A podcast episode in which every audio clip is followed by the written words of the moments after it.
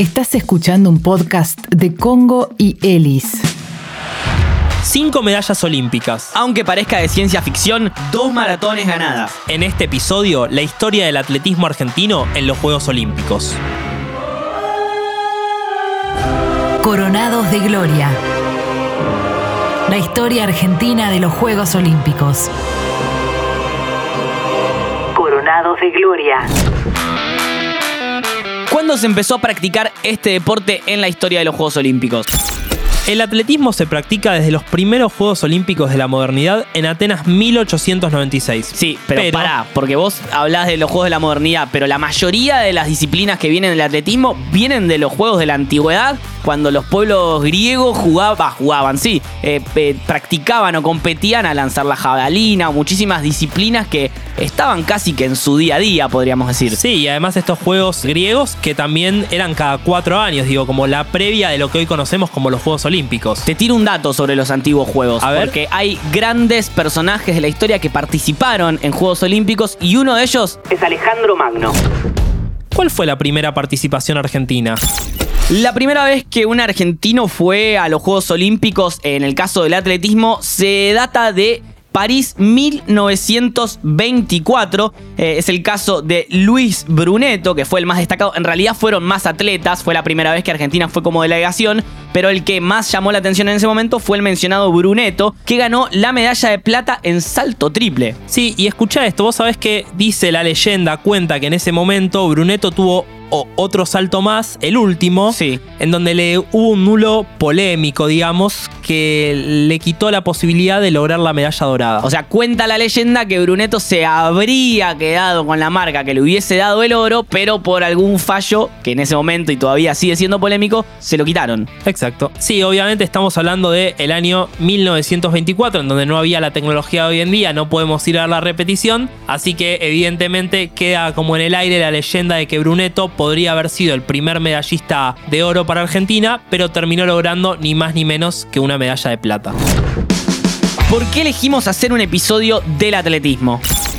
Porque junto con la natación es uno de los deportes madres en los Juegos Olímpicos. Reparte más de 140 medallas y aunque parezca esto es increíble, casi de ciencia ficción, Argentina entre los Juegos Olímpicos de París 24 y de Helsinki 52 logró 5 medallas en atletismo. Sí, ¿por qué hacemos tanta alusión a que parece algo increíble? Y es que si después tomamos la historia, Argentina no logró medallas, sí se ha metido en finales, pero no, no estamos dentro de los competidores en el atletismo. Y eso que tiene muchísimas disciplinas y han salido nombres súper importantes en, en justamente, no sé, pienso en lanzamiento de bala, pienso en lanzamiento de jabalina, salto con garrocha, pero tampoco contamos con un apoyo, los atletas no cuentan con un apoyo que les permita estar entre los más grandes, más allá de que Argentina tampoco tiene una tradición eh, en el atletismo y sí en otros deportes, ¿no? Sí, muchas veces se le da muy poca importancia también al deporte individual acá en Argentina, que está muy bueno esto de los deportes de grupo, del trabajo grupal, digamos, y, y de esa unión, pero a veces estaría bueno que haya deportes, en el caso del atletismo, ¿no? Obviamente,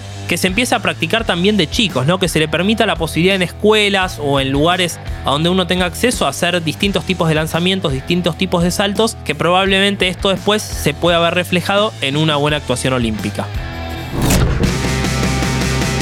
¿Cuántas medallas ganó Argentina en el atletismo en los Juegos Olímpicos? Como dijimos recién en la última respuesta, Argentina ganó cinco medallas en atletismo. A la primera ya mencionada de Luis Brunetto de plata en salto triple, se le sumaron otras dos preseas plateadas. La de Noemí Simoneto en salto en largo en Londres 48 y la de Reinaldo Gorno que terminó segundo en la maratón en Helsinki 52. Y antes de hablar de otras dos maratones súper históricas para Argentina, hago un punto y te pregunto. Sí. ¿Por qué la maratón dura 42 kilómetros 195? ¿Viene de la época de Atenas y Sí. maratón? Bueno, ¿O ¿Cómo es esa En- historia? Antes hablábamos de los juegos de la antigüedad y la importancia de la, bueno, de, de la antigua Grecia, ¿no? En, en estos juegos. Y de ahí viene, estamos hablando de una distancia que tuvo que recorrer Filipides, un soldado que estaba justamente defendiendo a Grecia de la invasión persa en el año 490 a.C. ¿Por qué hablamos de Filipides? Porque él fue el encargado de recorrer la distancia desde Maratón, donde se estaba realizando el conflicto bélico, hasta Atenas para avisar que habían ganado. ¿Por qué? Porque en Grecia estaban esperando la noticia de en caso de que fuera una victoria, estaba todo bien. Pero en caso de que fuera una derrota, iban a quemar la ciudad e iban a asesinar a los más jóvenes porque los persas tenían o habían amenazado en realidad que los iban a convertir en esclavos. Cuenta la leyenda que Filipides corrió 40 kilómetros, que llegó agotado y que con su último aliento llegó a escribir la palabra Nike o Nike, no sabemos latín todavía, pero en algún momento lo estudiaremos y lo diremos bien. Esa distancia eran 40 kilómetros. Que fue la distancia que hubo en la maratón de los primeros Juegos Olímpicos de la modernidad en Atenas 1896. Pero Sí. me voy a Londres, año 1908. Digo, si pienso en Londres, a veces pienso en estas cosas medio extrafalarias, digamos, extravagantes, donde la reina, por ejemplo, tiene un capricho Sí. y dice, che, pará, yo quiero ver cómo sale la maratón, de dónde sale la maratón y quiero también ver el final. Pero Sí. no es que quiero ver el final en donde vos me digas, quiero que el final sea donde yo quiero estar sentada, que es a dónde. Es el caso de la reina Alejandra, que decidió que la maratón en 1908 parta desde el castillo de Windsor y que finalice frente al palco real en el Estadio Olímpico. Para eso tuvo que estirar un poquito la distancia y en vez de 42 kilómetros, que era más o menos la distancia que se venía hablando, tuvo que ser de 42,195. Desde entonces se establece que la maratón tiene que medir 42,195 kilómetros. ¿Por qué? Por un capricho de la reina Alejandra. Estás escuchando un podcast original de Congo. Somos un medio independiente y nos mantenemos a través de aportes de una comunidad que apoya nuestros productos. Si te gusta lo que hacemos, asociate al Club Congo a partir de 200 pesos en congo.fm barra comunidad. Y si vivís en el exterior, podés hacerlo a través de PayPal. Sumate al Club Congo. Y del capricho de la reina nos vamos entonces a las últimas dos medallas que faltaban contar que logró Argentina en Juegos Olímpicos y las dos medallas son en maratón y son de oro, ¿no? Digo, parece como de, no sé, me estás contando el guion de una película, digo, Argentina ganó dos medallas de oro en maratón, Sí. ¿esto es así? Parece increíble, pero es real. Estamos hablando de la lograda por Juan Carlos Zavala en los Juegos de Los Ángeles 32 y después la recordada y todavía épica victoria de Delfo Cabrera en Londres 1948. Y te tengo una sorpresita porque tenemos un relato de ese momento.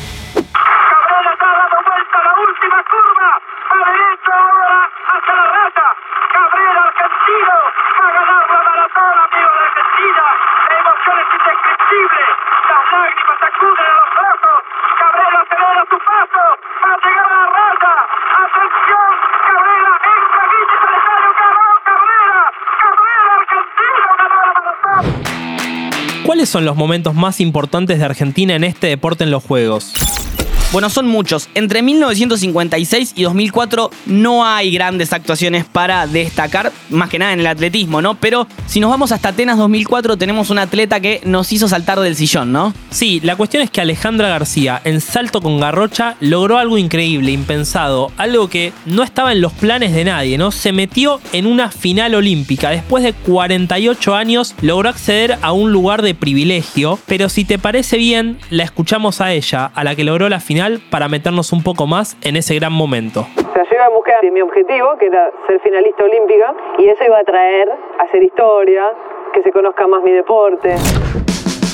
Y otro que también hizo historia, en Londres 2012, ocho años más tarde, fue Germán Lauro, que finalizó sexto en lanzamiento de bala, logrando ni más ni menos que un diploma olímpico. No digo, No, no. Germán fue... Es algo completamente fuera de lo esperado. Si bien venía teniendo buenos torneos, el nacido en Trenquelauquen venía demostrando que estaba en la elite del atletismo mundial y del lanzamiento de bala, no se esperaba un diploma olímpico y la verdad es que fue toda una sorpresa. Algo parecido a lo que pasó en Río 2016, cuando tanto Brian Toledo en lanzamiento de jabalina como Germán Charavillo en salto con garrocha se metieron también en finales olímpicas. Sí, digo, algo que hay que poner en lo más alto del deporte argentino, porque como bien dijimos, con prácticamente nada de apoyo, con deportes que no son populares, a los que no les damos bola, no durante cuatro años, durante muchísimos años, digo, no se les da bola, no se les da un lugar, de repente alguien se mete en la final olímpica, se mete entre los mejores del mundo, es más que nada por amor propio, es más que nada por la garra, por el corazón.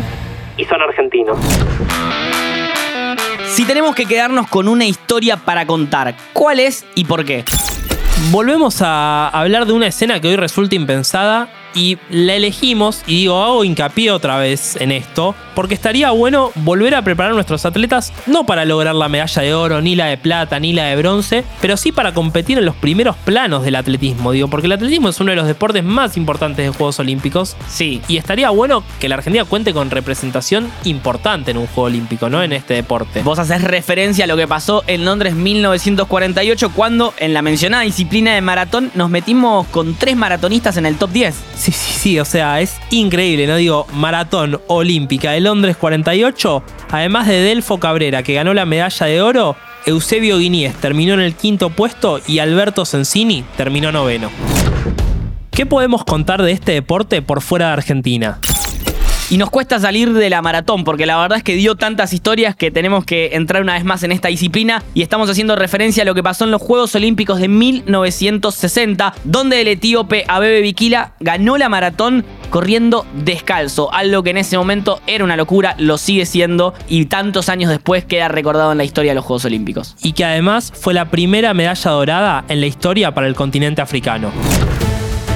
Bien, vamos a entregar entonces las medallas al atletismo en los Juegos Olímpicos, obviamente siempre hablando de Argentina, y la medalla de bronce va para...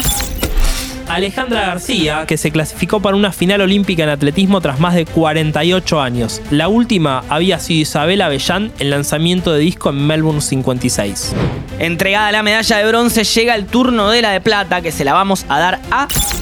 Se la damos a Germán Lauro que logró un diploma olímpico en una final de lanzamiento de bala en Londres 2012 tras finalizar en el sexto puesto. Es ni más ni menos que la mejor ubicación para un argentino en atletismo desde el sexto puesto que logró justamente Isabel Avellán en los Juegos Olímpicos de Melbourne.